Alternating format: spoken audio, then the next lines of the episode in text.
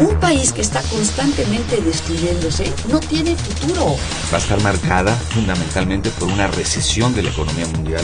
Yo hablo del autoritarismo hasta nuestros días. Radio UNAM. Radio UNAM. Y la Facultad de Ciencias Políticas y Sociales presentan Tiempo de análisis. Me parece que tienen que darnos ya respuestas concretas. No se puede echar a andar la reforma electoral tal y como está planteada. Tenemos que seguir luchando por defender la libertad de expresión. Un espacio radiofónico donde con tu voz construyes el debate. Tiempo de análisis. Tiempo ¿Qué tal amigos? ¿Cómo están? Muy buenas noches. Gracias por acompañarnos una vez más en este espacio Tiempo de Análisis programa coproducido por la Facultad de Ciencias Políticas y Sociales y Radio UNAM. Con mucho gusto les saluda Napoleón Glockner y los invito para que nos sintonicen a lo largo de los siguientes minutos en el 860 de amplitud modulada y a través también de la página web www.radiounam.mx.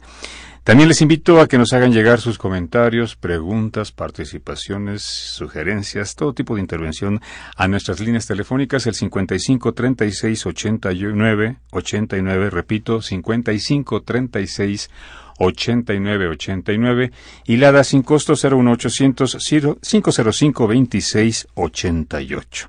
También, por supuesto, nos pueden seguir a través de nuestras redes sociales en Twitter, arroba Tiempo Análisis y Facebook, Facultad de Ciencias Políticas y Sociales, guion UNAM.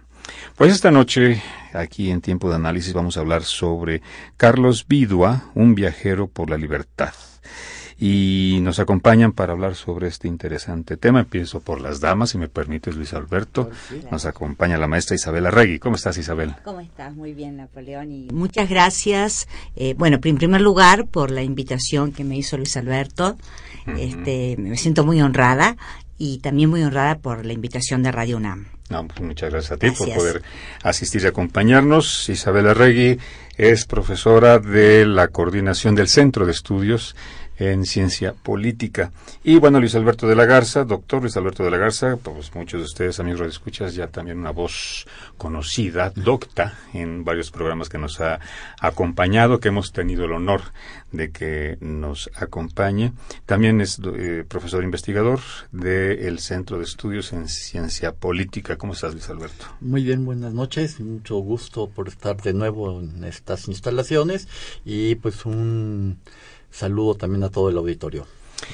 Bien, pues justamente Carlos Vidua, Un viajero por la libertad, es el título del más reciente libro de Luis Alberto de la Garza, que no el último, ¿verdad? Espero que no. y este libro, pues, de reciente eh, publicación, tiraje y distribución, pues justamente ha sido pues bastante eh, digamos, demandado en presentaciones diversas en varios puntos de la República Mexicana y también fue, ahora sí que en dos otras universidades, ¿verdad? Ha tenido una buena eh, difusión. Por lo menos difusión, o sea, las ventas todavía no tengo idea de cómo se ha vendido, pero la difusión ha sido buena. Eh, vamos a iniciar pues en esta charla entre amigos justamente sobre este tema. Carlos Vidua, un viajero por la libertad. Iniciamos, Luis Alberto. ¿Quién fue Carlos Vidua y por qué tu interés en indagar, investigar sobre este personaje migrante que se interesó en escribir sobre la independencia de México? Bueno, eh, mira, fue como muchos temas de investigación, un producto de casualidad, se puede decir. Eh, hace ya muchos años estuve en una estancia sabática en Turín, Italia, con Marcello Carmagnani, es un estudioso italiano que hace justamente mucho trabajo sobre, sobre México. Resulta que al final del sabático, ya los últimos días que yo estuve por allá, eh, él me dijo, oye, por cierto, hay un personaje que quizá te interese, que es un hombre que estuvo en México en 1826 y eh, mandó desde México una cantidad importante de materiales eh, sobre que compró en México y los mandó a Italia porque quería escribir algo y ese material pues está en la biblioteca de ciencias de Turín y pues a lo mejor te interesa Yo la verdad no tenía idea de quién era este señor, o sea, en aquella fecha, esto te hablo de 1985, era un personaje bastante desconocido entonces, y pues con el Pero tiempo no en encima- Italia, o también allá. en, también en Italia, ¿Ah, es sí? decir, en todas partes. En México nadie sabía de él.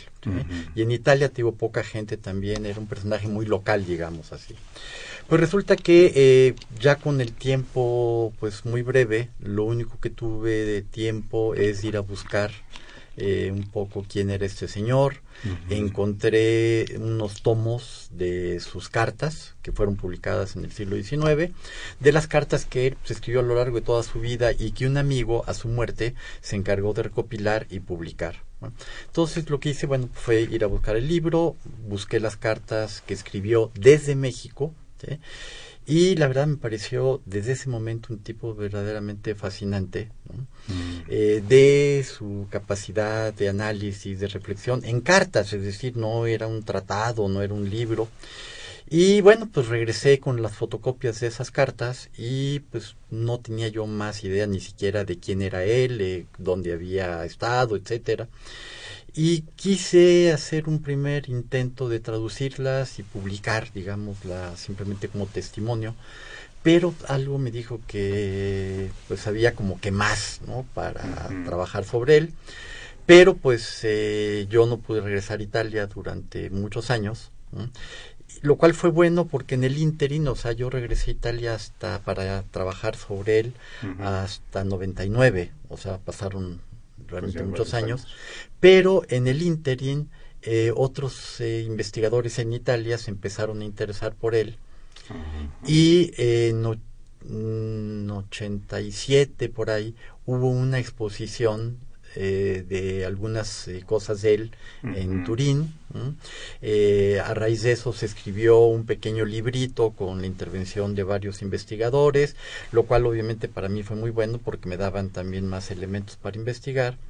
Y cuando pude volver en otro sabático, ya mucho más tarde, como te decía, eh, pues empecé a leerlo, o sea, ya todas las cartas, no solamente las de México, a investigar. eh, estuve en el archivo cívico de Casale Monferrato, donde están testimonios de, de este personaje y de la familia, en fin. ¿no? Y a través de eso me empecé a poner en contacto también con estos investigadores que habían hecho algunas cosas, bueno, con algunos de ellos, y realmente pues encontré que era un tipo fascinante. Y eh, pues me di cuenta también que estos investigadores habían hecho algunas cosas sobre él. Eh, su viaje a Nueva Guinea fue tratado pa- prácticamente paralelamente a este libro por una investigadora de allá. Eh, su viaje a Estados Unidos había sido ya también eh, objeto de investigación. Eh, su etapa juvenil, digamos, o sea, había varias etapas que estaban ya cubiertas, pero de México nadie se había, había- nadie, nadie había tocado. Más que un alumno de Carmañani, justamente, que yo había conocido desde 85, que había escrito una tesis sobre el material que él llevó, llevó y que se de- quedó en la Academia de Ciencias de Turín. ¿no? Pero este chico hizo solamente un elenco, digamos, de algunas cosas que él, eh, que él hizo. Conocía poco, obviamente, la historia mexicana, o sea que no podía ubicarlo. ¿no? Y entonces cuando yo empiezo a investigar, pues encuentro de verdad cosas muy, muy interesantes y entre ellas, eh, escrito por él desde sus cartas, la idea de que quiso hacer una historia de la guerra de independencia de México. ¿sí? Y que por eso justamente mandó todo este material porque al regreso iba a escribir esta historia y, y bueno, pues él eh, no regresó a Italia, o sea, estuvo en América, ¿sí? De América eh, viajó de nuevo a Europa, pero ya no regresó a Italia, Eh, en, Italia en Francia tomó un barco para la India y viajó por Asia durante un buen rato todavía y se murió en la en las islas del Pacífico, ¿no? en las islas holandesas. Entonces ya nunca regresó. ¿no? Ya. Asiduo viajero. Ha sido viajero. Bien. Entonces, Vamos. pero me quedé yo entonces con la idea de eso, de por qué ese señor ¿sí? quería escribir una historia de la guerra de independencia de México. Ujú. ¿sí? ¿no? O sea, entre tantas otras cosas, él hace una serie de notas ¿no? y dice ahí, quiero escribir libros de mis viajes. Pero el único libro que realmente quería escribir como tal, como un libro de, el de la independencia de México. era el de la independencia de México, los demás eran relatos de viaje, descripciones, testimonios, testimonios ¿no? Y una cosa que si quieres más adelante cuento. Sí, porque vamos a hacer una pequeña pausa y regresamos. Esto es tiempo de análisis, amigos Radio Escuchas. Justamente hablamos sobre la vida y travesía y viajes de Carlos Vido, un viajero por la libertad, título del texto recientemente publicado cuyo autor es Luis Alberto de la Garza. Esto es tiempo de análisis. Nuestros teléfonos 55 36 89 89 y la sin costo 01 800 505 26 88. Regresamos. Políticas invita. Conoce las actividades académicas y culturales de nuestra facultad. Cine, seminarios, conferencias, exposiciones, coloquios. Políticas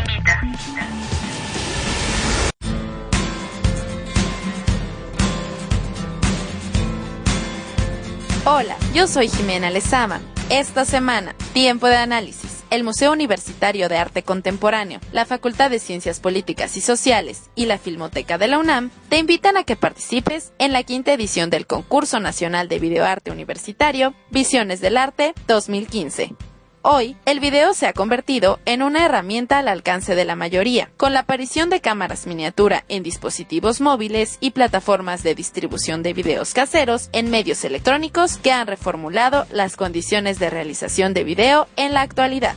Esta quinta edición del concurso tiene la intención de contribuir al estímulo de la producción de videoarte en México iniciada en los años 70, por lo que invita a realizar una pieza en la que se destaque la reflexión, experimentación y creación artística a través de los procesos y soportes videográficos. Esta convocatoria está abierta a estudiantes de bachillerato, licenciaturas y posgrados, así como personas o artistas de formación independiente interesados en la creación artística a través del video. Por cada categoría se premiará al primer lugar con una cámara GoPro, talleres y proyección de sus trabajos en espacios de la UNAM. La fecha para inscribir tus trabajos es desde el 1 de junio y hasta el 30 de octubre del 2015. Consulta las bases y especificaciones del concurso en el cartel disponible en la página de la Facultad de Ciencias Políticas y Sociales, en el correo concurso.videoarte.muac.unam.mx o bien asiste a la coordinación de extensión universitaria ubicada en el edificio G de la facultad. Esto fue todo en Políticas Invita. Sigue con nosotros en un tiempo de análisis.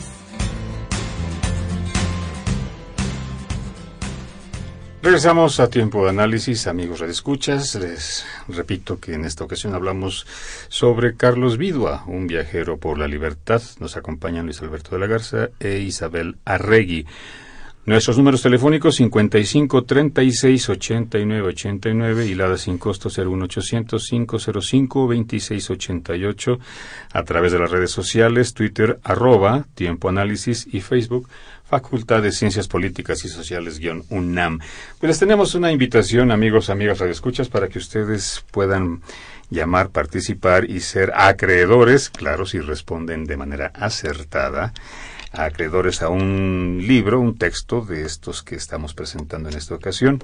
Y la pregunta es, ¿quién era el embajador norteamericano acreditado en México en los años 1826-1827, cuando justamente llega a nuestro país Carlos Vidua?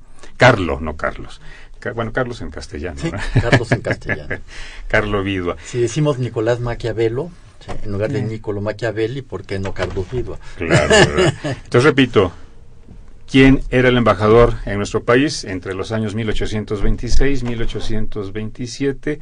Embajador norteamericano acreditado en nuestro país, cuando justamente estuvo por estas tierras, Carlos Vidua. Isabela Regui, tú como investigadora, historiadora y también migrante. Exactamente, exactamente. ¿Qué te deja esta lectura? Eh, bueno, a mí me pareció un personaje fascinante eh, por muchos aspectos, ¿no?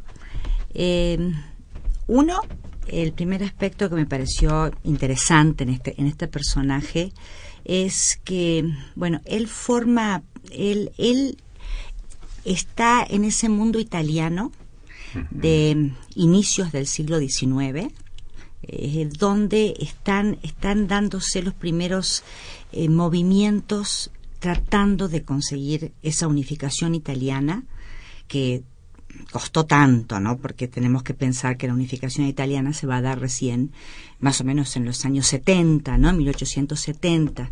Entonces, está en estos inicios, ¿no? Y, y, él está viendo esta Italia desunida, esta Italia que está totalmente fragmentada.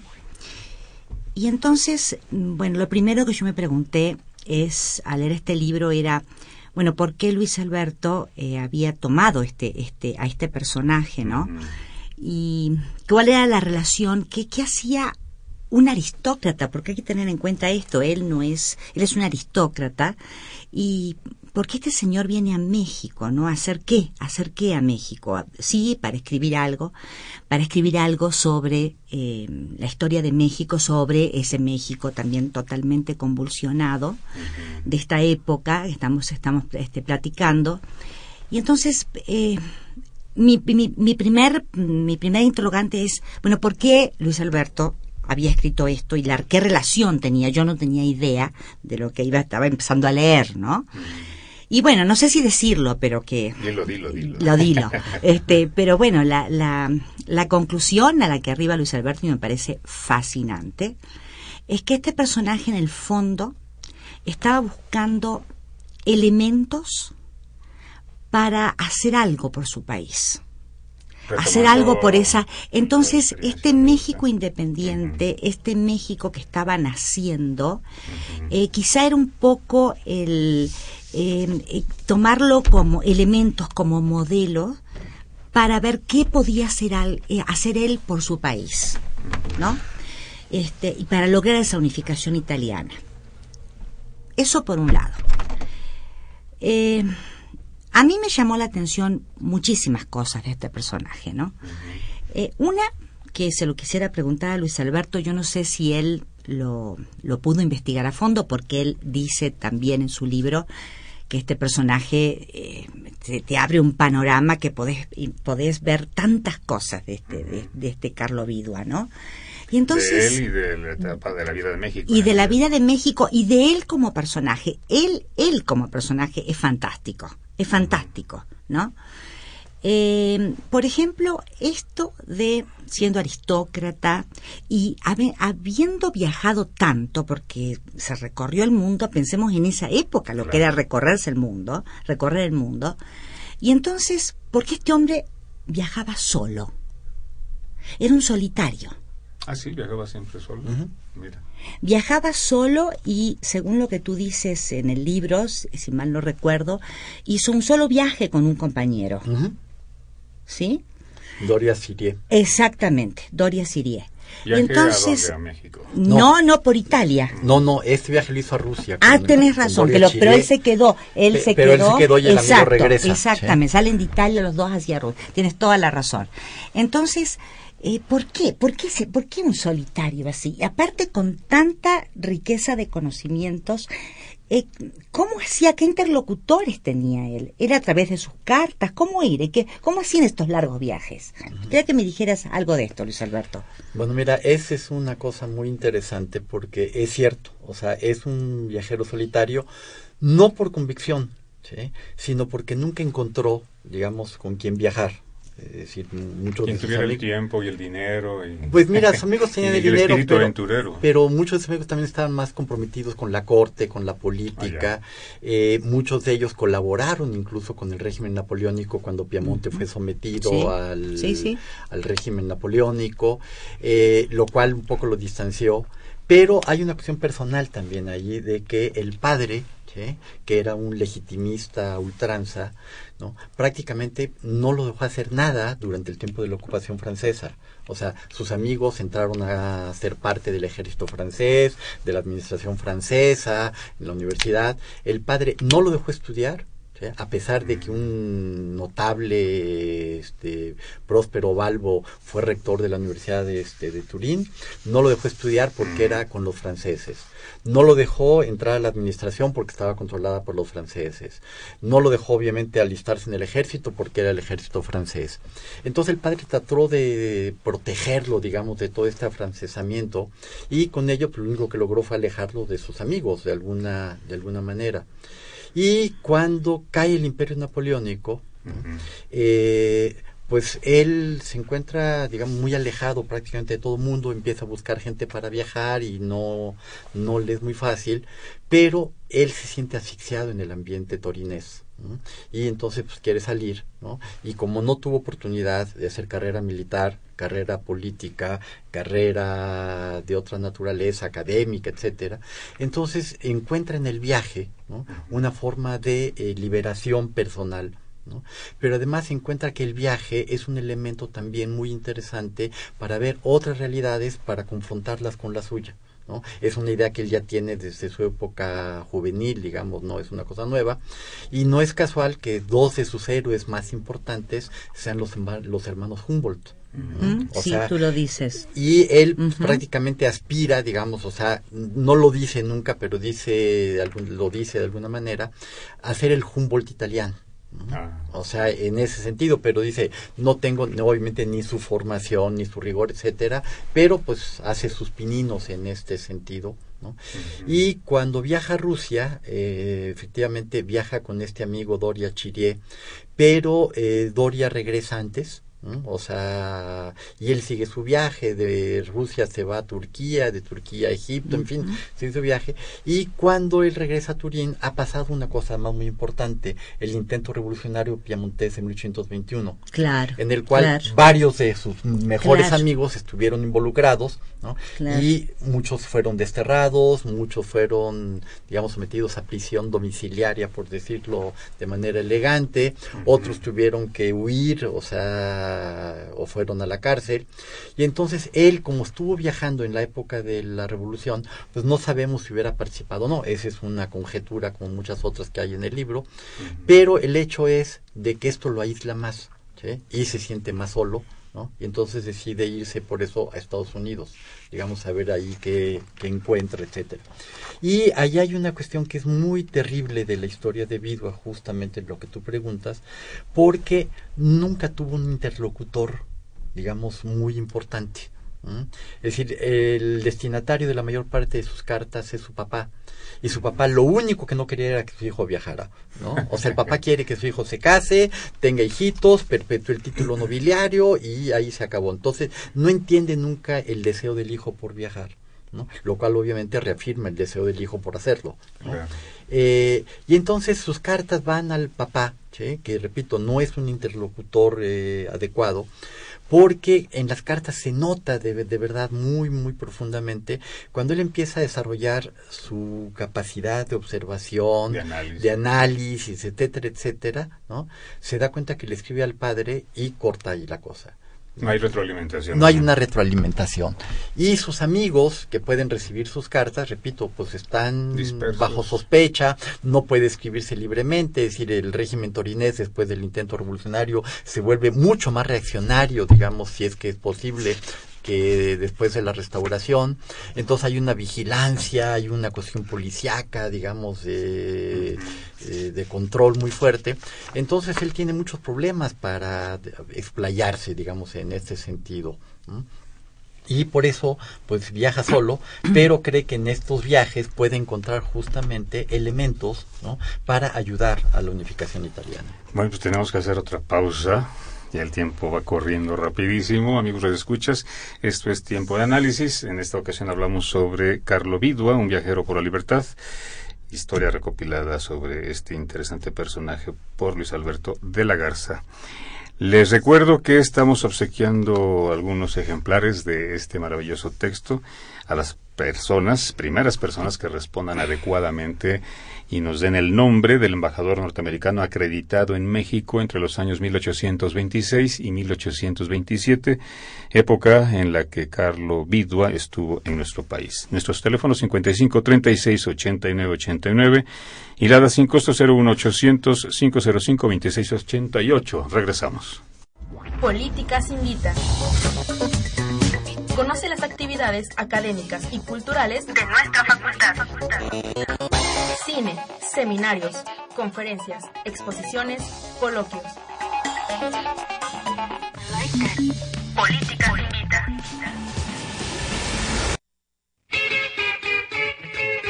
Hola, yo soy Jimena Lezama y esta semana Tiempo de análisis. La Facultad de Ciencias Políticas y Sociales, la Dirección General de Actividades Cinematográficas, el Centro de Estudios Universitarios Cinematográficos y la Red Mexicana de Periodistas Cinematográficos te invitan a que asistas al seminario El periodismo y el cine en un diálogo para la investigación, periodismo cinematográfico. Con el propósito de formar especialistas en el periodismo de cine, dichas instituciones invitan a periodistas, estudiantes de áreas afines, cineastas, productores de medios audiovisuales y al público en general a participar en este seminario formativo con la finalidad de construir un lenguaje conjunto entre el séptimo arte y el género periodístico. El seminario constará de tres módulos desarrollados en 21 sesiones teóricas y prácticas, en las que los asistentes tendrán la oportunidad de abordar textos y convivir con expertos en el tema, por ejemplo, con Jorge Sánchez, el director del IMCINE, Víctor Ugalde, el presidente de la Sociedad Mexicana de Directores Realizadores de Obras Audiovisuales, destacados documentalistas, fotógrafos y muchos más. El seminario El periodismo y el cine en un diálogo para la investigación, periodismo cinematográfico, se llevará a cabo todos los martes, del 18 de agosto al 9 de febrero, de 16 a 20 horas en la sala Lucio Mendieta de la Facultad de Ciencias Políticas y Sociales de la UNAM. Al finalizar, se otorgará una constancia curricular y oficial expedida por las instituciones organizadoras al cubrir el 80% de las asistencias y acreditar el trabajo final. El seminario es gratuito con previa inscripción. Para más información sobre los requisitos y contenidos de las sesiones, Acércate a la Coordinación de Extensión Universitaria de la Facultad de Ciencias Políticas y Sociales, ubicada en el edificio G de la misma, o comunícate con ella a través de los teléfonos 5622-9470, extensión 1030, y también la puedes encontrar en Twitter o Facebook. Esto fue todo en Políticas Invita. Sigue con nosotros en un tiempo de análisis.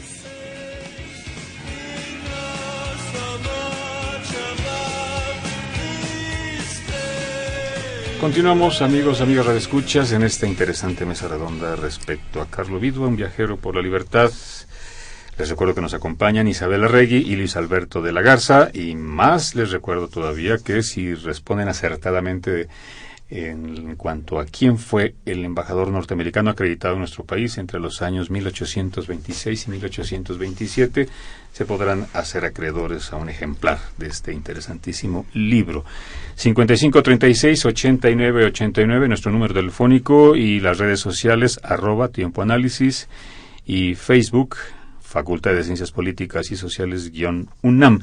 Isabel Arregui, tú estás ansiosa. Sí, estoy ansiosa. Estoy ansiosa porque él, Luis Alberto estaba hablando precisamente de este viajero solitario, ¿no? Que escribía cartas a su padre, que le escribía cartas a sus amigos. Y tú hablas, Luis Alberto, en tu libro también de que un tema recurrente en, en Vidua es el tema de la amistad. Entonces yo me pregunto desde mi punto de vista, ¿no? Eh, ¿Cómo puede ser que alguien que sea un tema tan recurrente, el tema de la amistad, sea solitario? ¿Qué piensas de esto? Bueno, yo pienso justamente que, eh, digamos, en el siglo XIX vamos a encontrar una gran literatura sobre las cuestiones de la, amistad. O sea, no es un tema propio de Vidua, es un tema muy recurrente, digamos, en la ilustración, etcétera. Pero en él es muy fuerte justamente porque él es un provinciano, de hecho, ¿no? o sea, él no es torinés, es aristocracia regional, ¿no? Eh, el Monferrato, que es su tierra, eh, fue apenas incorporada al reino de Piamonte hasta finales del siglo XVII, principios del XVIII, es decir, entonces una nobleza piamontesa nueva y eh, él es un muchacho muy, muy inquieto, ¿no? O sea, de verdad, de verdad, o sea, con unas ansias de conocimiento. Y de pronto lo llevan a Turín. ¿sí? El papá tiene una estancia en Turín porque fue ministro de la corte. Y él se eh, inserta en un grupo llamado la Academia de Concordi. Eh, que es la mejor etapa de su vida, digamos, para él, ¿no? Porque entra en relación con pues, la flor de la nobleza piemontesa, jóvenes como él inquietos, eh, muy ilustrados, tratando precisamente esto, como tú decías hace un rato, de hacer la unidad italiana, de pensar en el problema italiano, etcétera, etcétera. Entonces es una etapa para él muy, muy, muy productiva. De hecho, eh, de ahí sale un escrito que no se publicaría hasta después de que él muere, que se llama Sobre el estado del conocimiento en Italia, que es un texto verdaderamente maravilloso, una cosa muy pequeña. Eh, y es producto justamente de su contacto con estos jóvenes, pero se acaba este periodo, regresa con el padre a, a, a Monferrato, ¿no? y ahí está prácticamente aislado, incluso entra en esta especie de depresión, este, digamos, muy, muy fuerte, porque todos sus amigos se quedan allá, pero además, como te decía hace un rato, los amigos empiezan a participar en la administración napoleónica, y entonces él se queda solo. Entonces, por eso es que el tema, digamos, es tan fuerte, pero sus cartas, digamos, las cartas a sus amigos, porque varios de ellos los conserva, digamos, durante toda la vida, son verdaderamente unas cartas bellísimas, eh, justamente esta relación. Hay una donde él le contesta a eh, uno de los amigos que le dice, recibí tu carta, me hizo muy feliz, dice, de hecho la guardé dice durante un par de días dice porque tenía miedo de abrirla digamos por la emoción que esto me causaba pero un día me llevé la carta abajo de un árbol la leí en fin toda una serie de cuestiones. Entonces este sentimiento digamos y se nota en la carta porque le dice o sea refiriéndose por ejemplo a Estados Unidos dice en este país dice no vas a encontrar las eh, amistades o el tipo de amistad que se desarrollan entre nosotros. Dice, aquí la gente es muy fría, interesada en los negocios. Dice, aquí un chico se va a China durante 10 años y cuando regresa dice, hola, ya regresé, o sea, no hay nada más. Entonces los amigos se separan, se van, no se vuelven a ver. Y esta es una de las cosas que en su mundo aristocrático, provinciano, como se quiera, pues es un elemento muy importante. Y también en Estados Unidos lo que resalta la atención de Vidua es justamente la cuestión de la, de la religión. Exacto, Lo, hace el manifiesto. Dice, ¿cómo es posible que los ingleses puedan convivir? ¿no? Algo, algo así relatas también en un pasaje sí, del, texto. Sí, o sea, eso le llama mucho la atención. O sea, su viaje a Estados Unidos es también otra cosa de verdad. Nunca hay un texto ya de Roberto Paloa y Andrea Testa sobre el viaje norteamericano, que es muy interesante, en donde ellos sostienen precisamente que Vidua es un precursor, digamos, de Tocqueville, nada más que no escribió. Pero efectivamente en las cartas se ven muchas de las eh, intuiciones que él tiene para analizar la vida norteamericana y entonces, bueno, pues es un, efectivamente, o sea, eh, un hombre que... Eh, atrapa, ¿no? Lo que es el sentido de la realidad eh, norteamericana, es un gran admirador, tan fuerte que incluso él tiene pensado en su última etapa de viaje ir a Australia, pero como muere en Indonesia, ya no, ya no puede ir. Pero fíjate, escribe en 1830 una cosa que es impresionante. Escribe en 1830 en sus notas eh, sobre Australia, porque está pensando en ir para allá, dice Australia, ¿sí? Eh, bueno, eh, con el nombre de la época, dice, es un país que está llamado a ser en 100 o 150 años una gran potencia. un visionario. Un visionario. no había nada, no había nada. dice, ¿por qué? Dice, porque son los primos de los norteamericanos y yo he visto lo que han hecho en Estados Unidos y estos van en la misma. No, no tuvo, no tuvo así este Pablo la visión de qué iba a ser de México en estas fechas. no, pero fíjate, fíjate Napoleón. Sí, pero fíjate que sí, digo, no en estas fechas, pero sí. Eh, digo, ahorita me, me estaba yo acordando de que el presidente acaba de ir a Italia y siempre vamos que van a, Europa, ¿no? Van así como a que nos iluminen, nos den luz.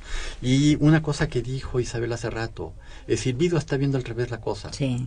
Vido está viendo qué aprende de México, ¿sí? O sea, y qué los italianos pueden aprender de México. Y eso es lo que lo hace pensar en escribir la historia de la guerra de independencia. ¿Sí? O sea, no es al revés, o sea, no es nosotros vamos a darles a ustedes a iluminarlos, a iluminarlos sino, a ver, México es un país que se parece más a Italia que a Estados Unidos. Es un país latino, hay con religión católica, una misma religión, claro, misma religión, claro, etcétera, etcétera. claro. Y entonces eso dice, aquí hay un ejemplo que nosotros podemos imitar. ¿no? Porque lo dice en este texto del estado del conocimiento en Italia, dice, la primera cuestión para ser ¿sí? un país es la independencia. Digo, no podemos hacer un país si no somos independientes. Y él tiene a los austriacos al lado, ¿no? O sea, Claro, hasta 1870 Italia significa, es decir, muchos años después de la muerte sí, de sí, sí, Vidua. sí, sí. Claro. Eso quiere decir que él encuentra en México y por eso su interés. Y tan es así, digamos, esta es mi conjetura en el libro, una conjetura creo que bien documentada, pero fíjate, de todos los libros que él dice que quiere escribir. Todos los va a escribir en francés. Dice, a pesar de que el italiano es la lengua más bonita de todas, ¿no? dice, yo quiero que me lean. ¿sí? Entonces voy a escribir en francés. Pero el libro sobre México, ¿sí? y lo, lo pone eh, específicamente, lo voy a escribir en italiano. ¿Por qué? Pues porque quiero que sean los italianos los que lo lean. Es decir, que en Italia se aprenda de México que tienen que hacer su independencia para después construir el país. Sí, lo que, lo que eh, hablando del interés por México, algo que a mí me llamó poderosamente la atención y me pareció impactante, aparte de tu investigación sobre este tema, es, tú haces un recuento de todos los libros que tiene Vidua referidos a México. Y entonces yo lo anoté acá, fíjate A ver. Napoleón, de viajeros, todo referido a México, ¿no? De historia, de minería, de economía, de religión, de lengua, de cultura. Y es un listado impresionante de libros referidos a México. Por lo tanto, yo pienso que este señor pensaba hacer así una, una, una, la gran obra, así iba, iba a ser la histo- su historia de México, ¿no? Ujú. Por eso es un personaje tan impactante, porque un italiano de esa época, venir a México, ¿no? Sí, y hacer la gran obra, porque México era un poco, él lo ve como, como tú dices, el modelo quizá para unificar esa. Italia. Exacto. Sí. ¿No? Sí, porque mira, él tiene también un personaje, eh, otro historiador, también piamontés, eh, Bota, Carlo Botta. Que eh, él había sido un jacobino, había estado muy entusiasmado con la Revolución Francesa y luego con todo lo que viene. Después se desilusiona por toda la obra, evidentemente, napoleónica, ¿no? Pero pues finalmente acaba en Francia, participa en la administración imperial, ¿no? Pero ahí se da cuenta de que Francia no va a ser el elemento de ayuda para la unificación italiana, ¿sí? Digo, Napoleón está más interesado en Claro, sus proyectos que en el proyecto de. Italia, y entonces no los va a ayudar. Y entonces Bota busca otro modelo, ¿sí? Y encuentra en Estados Unidos justamente esta cuestión y escribe en 1808 una historia de la guerra de independencia de Estados Unidos. que es en el mismo sentido de Vidua. ¿sí? ¿Qué están buscando? Ejemplos precisamente para ver cómo Su un país caso. llega a la, a la unificación. Y entonces vota lo que más eh, exalta, digamos, del proceso de la Revolución de Independencia norteamericana es la unidad de las colonias. Es decir, si no hay unidad, e Italia es el caso contrario, no hay posibilidad de independencia. Bueno, pero finalmente, repito, el libro está escrito en 1808, lo, Vidua viene 20 años después prácticamente, ¿no? Y ya ese ejemplo no es tan, además de que la sociedad norteamericana es muy distinta a la italiana, y entonces ve que en México sí hay muchos elementos, digamos, o sea, para esa cuestión, y entonces lo que él quiere, e insisto, es un poco escribir esta historia, ¿sí? Para que sea una lección para los italianos no me equivoqué, creo, en la conjetura porque encontré, y está citado en el libro, una edición de los años 50, el 19, del libro de Bota, de la Guerra de Independencia, y los editores, ¿sí? justamente lo ponen tal cual. ¿sí? O sea, es una historia muy Claro, importante porque esta historia nos Claro. sirve a nosotros italianos ¿no? para darnos cuenta de lo importante que es la guerra de independencia. ¿no? Bien, vamos a hacer una última pausa, amigos, antes de despedirnos. El tiempo en vuela. Esto es tiempo de análisis 55 36 89 89 nuestro teléfono. Regresamos. Políticas Invita. Conoce las actividades académicas y culturales de nuestra facultad. Cine, seminarios, conferencias, exposiciones, coloquios. Política finita. Hola, yo soy Jimena Lezama y esta semana Tiempo de Análisis y la Facultad de Ciencias Políticas y Sociales te invitan a que asistas a la primera edición del Festival Internacional de Música y Arte Informal Residuo, un proyecto coordinado por la agrupación Orquesta Basura y la Asociación Civil Cultural Alilo con el objetivo de tener un espacio de encuentro para músicos y artistas de diversas disciplinas y nacionalidades con quienes compartir y visibilizar el reuso de la basura y objetos de uso cotidiano para la experimentación artística y sonora, a través de la construcción de sus propios instrumentos musicales, artículos y piezas para desarrollar proyectos artísticos de alta calidad que ellos mismos han denominado arte informal. Residuo es una invitación para que personas de todas las edades generen sus propios proyectos con recursos y medios alternativos, convencionales o informales, basados en el principio de descontextualización y resignificación de los objetos que no fueron creados como instrumentos artísticos, pero que sirven para tal propósito. El evento contará con artistas invitados que provienen del interior de la República Mexicana, de Latinoamérica y de Europa, tales como Monkeys Yeah de Guanajuato, Grupo Taller de Monterrey, Latin Latas de Bogotá, Colombia, Soledad Fernández de Barcelona, España, entre otros. El Festival Internacional de Música y Arte Informal Residuo se llevará a cabo del 21 al 28 de junio en importantes recintos de la Ciudad de México, como son el Centro Cultural Casa del Lago UNAM, el Centro Cultural Elena Garro del Conaculta, Centro Cultural España en México, la Delegación Tlalpan, el Museo Palacio de Minería de la UNAM, el Gran Chatarral, Recinto Jóvenes Orquestas y la Universidad del Claustro de Sor Juana. La entrada es gratuita. Para más información sobre los horarios y actividades, consulta la página web www.culturalhilo.org y en Twitter lo encuentran como arroba residuo festival y en Facebook como Festival Residuo o bien acércate a la Coordinación de Extensión Universitaria de la Facultad de Ciencias Políticas y Sociales, ubicada en el edificio G de la misma. Esto fue todo en Políticas Invita. Sigue con nosotros en un tiempo de análisis.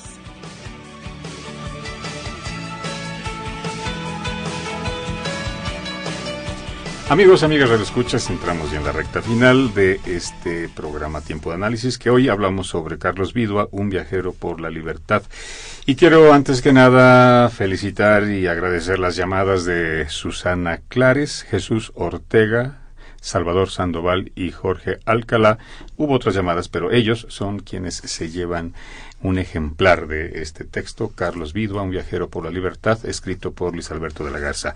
Tomen nota, pueden recoger sus respectivos textos en el edificio G de la Facultad de Ciencias Políticas y Sociales, que es en la coordinación de extensión universitaria con la licenciada Claudia Loredo. Repito, pueden recoger ustedes sus textos en la Facultad de Ciencias Políticas y Sociales de la UNAM, allá en CEU, en el circuito Mario de la Cueva sin número, enfrente de TV UNAM. En el edificio G de la facultad, donde está la coordinación de extensión universitaria, se presentan con la licenciada Claudia Loredo, horarios hábiles, de lunes a viernes, antes del 3 de julio, a partir de mañana, y antes del 3 de julio, de 11 de la mañana a 3 de la tarde y de 5 a 7. Por favor, acudan a recoger su texto y agradecemos mucho sus llamadas. Felicitaron al panel. Pues muchas gracias por hablar. Gracias, gracias muchas gracias. Luis Alberto, esta manera de hacer historia, de contar más bien la historia, es una innovación, porque digo, a partir de un personaje determinado y que tú vas indagando sobre sus particularidades y peculiares maneras de ser y de hacer, porque bueno, como decías en un principio, este personaje, bueno, pues nada conocido pues en Italia, mucho menos en México. Es una manera eh, interesante, nueva, novedosa y que tú estás marcando por ahí una, una forma, un nuevo un modelo de contar la historia o cómo te sientes tú al respecto? Bueno, mira, no tanto como hacer una innovación así, pero sí hay una cosa que creo que de verdad vale la pena destacar y sobre todo eh, es un consejo a los historiadores en formación.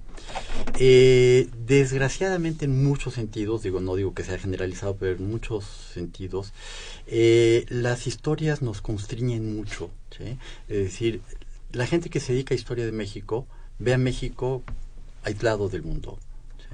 Y los que se dedican a la historia general, pues ven a México también aislado del mundo. O sea, México Sí, es parte del mundo, pero es. nada más así. Así es. Y en el libro lo que trato de hacer es justamente ver que el proceso mexicano ¿sí? está a la par de todos los procesos europeos. Ellos nos están mirando, nosotros lo estábamos mirando, etcétera, etcétera. Y en alguna parte se pierden las miradas, o sea, en este caso. Y entonces hacemos unas historias muy parroquiales. O sea, todo lo que pasa en México es mexicano. ¿No? No tiene nada que ver con el resto del mundo. Y con Vido estoy demostrando que no es cierto. Es decir, o sea, el hombre está pensando aquí, pero está pensando allá.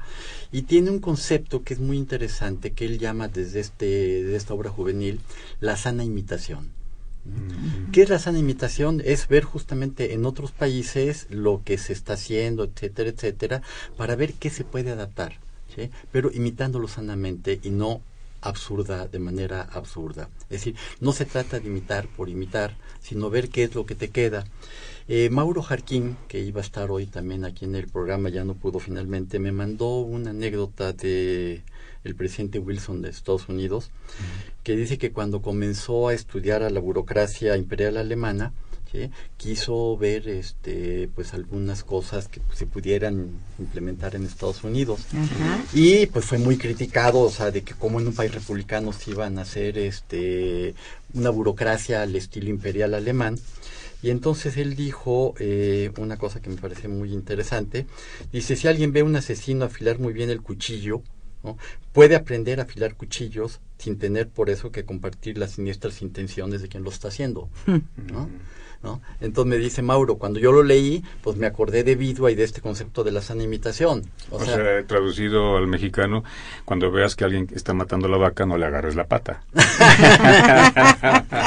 ¿sí?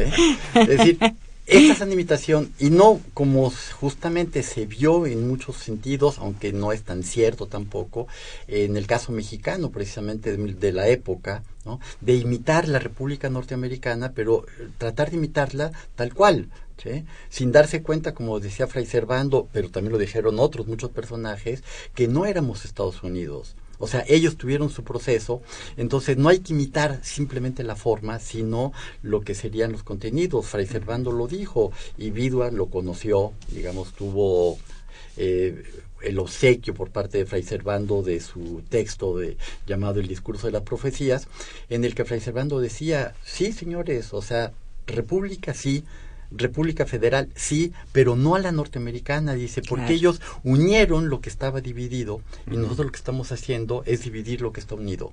Dice, y esto nos va a causar muchos males, por eso le llaman el discurso de las profecías.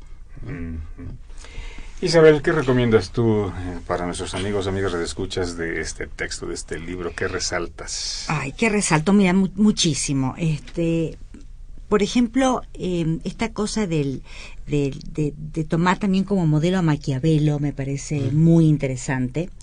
Eh, tú dices, tú dices, Luis Alberto, también que, bueno, que es una vida tan rica que habría que empezar a investigar otras facetas de la vida de Vidua, ¿no?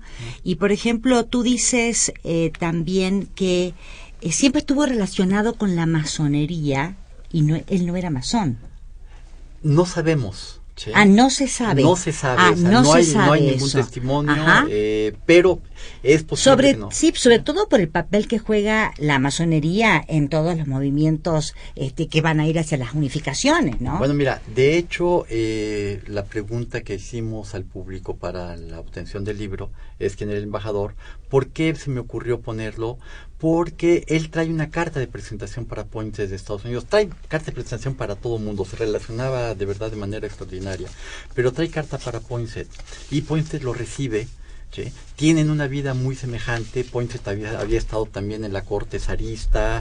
Eh, conocía varios países. eh, hablaba fluidamente el francés que es con el que se comunica con Vidua, pero llegando a México, Poinsett es el que lo introduce en la sociedad mexicana, digamos, o sea, por, eh, por su carta de recomendación. Y Vidua no dice nada Ah, no dice acerca nada. de Poinsett, eh, digamos. obviamente con la intuición que tiene, con el olfato, la mirada, etcétera, etcétera, digamos, el, el, año que él está es el momento de las disputas de las logias masónicas en México. Claro. Y él aparentemente no se mete en eso, no dice nada. ¿Por qué? Porque las cartas van dirigidas al padre. No le puede hablar de estos asuntos al papá. Claro. De ninguna manera. Pero en la miscelánea que lleva, pues está toda la lucha de la masonería.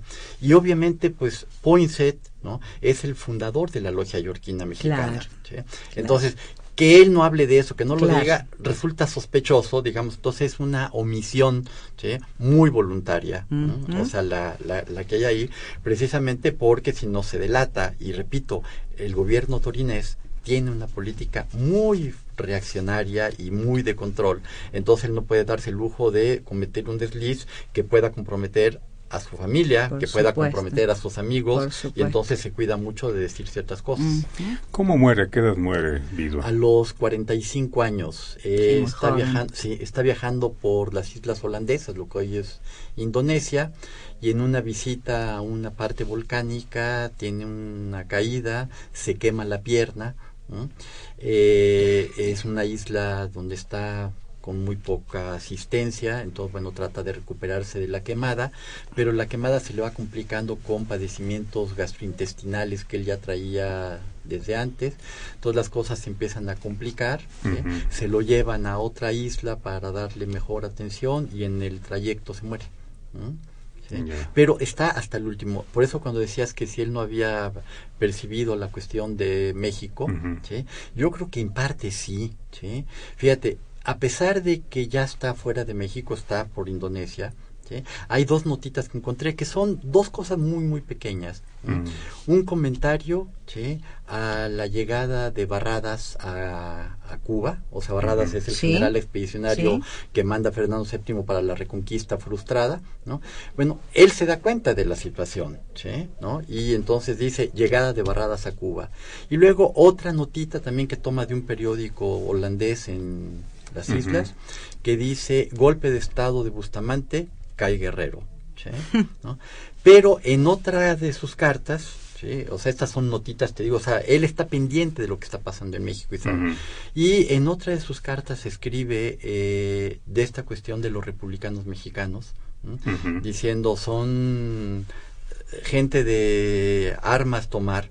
Dice, y a mí la verdad dice, me da, no lo dicen esos términos, pero la idea, pues me da mucho sentimiento ver a estos republicanos acuchillando a su, a su patria. Vaya. Qué impresionante. O sea qué que impresionante. Creo que tenía razón. Claro, claro. Pues llegamos al final del Claro. programa. A Isabel Arregui, muchísimas gracias por Gracias a ti. Napoleón. Muchísimas gracias. Y yo quisiera decir una última, unas últimas palabras para invitar a la gente a que lo lea. Claro.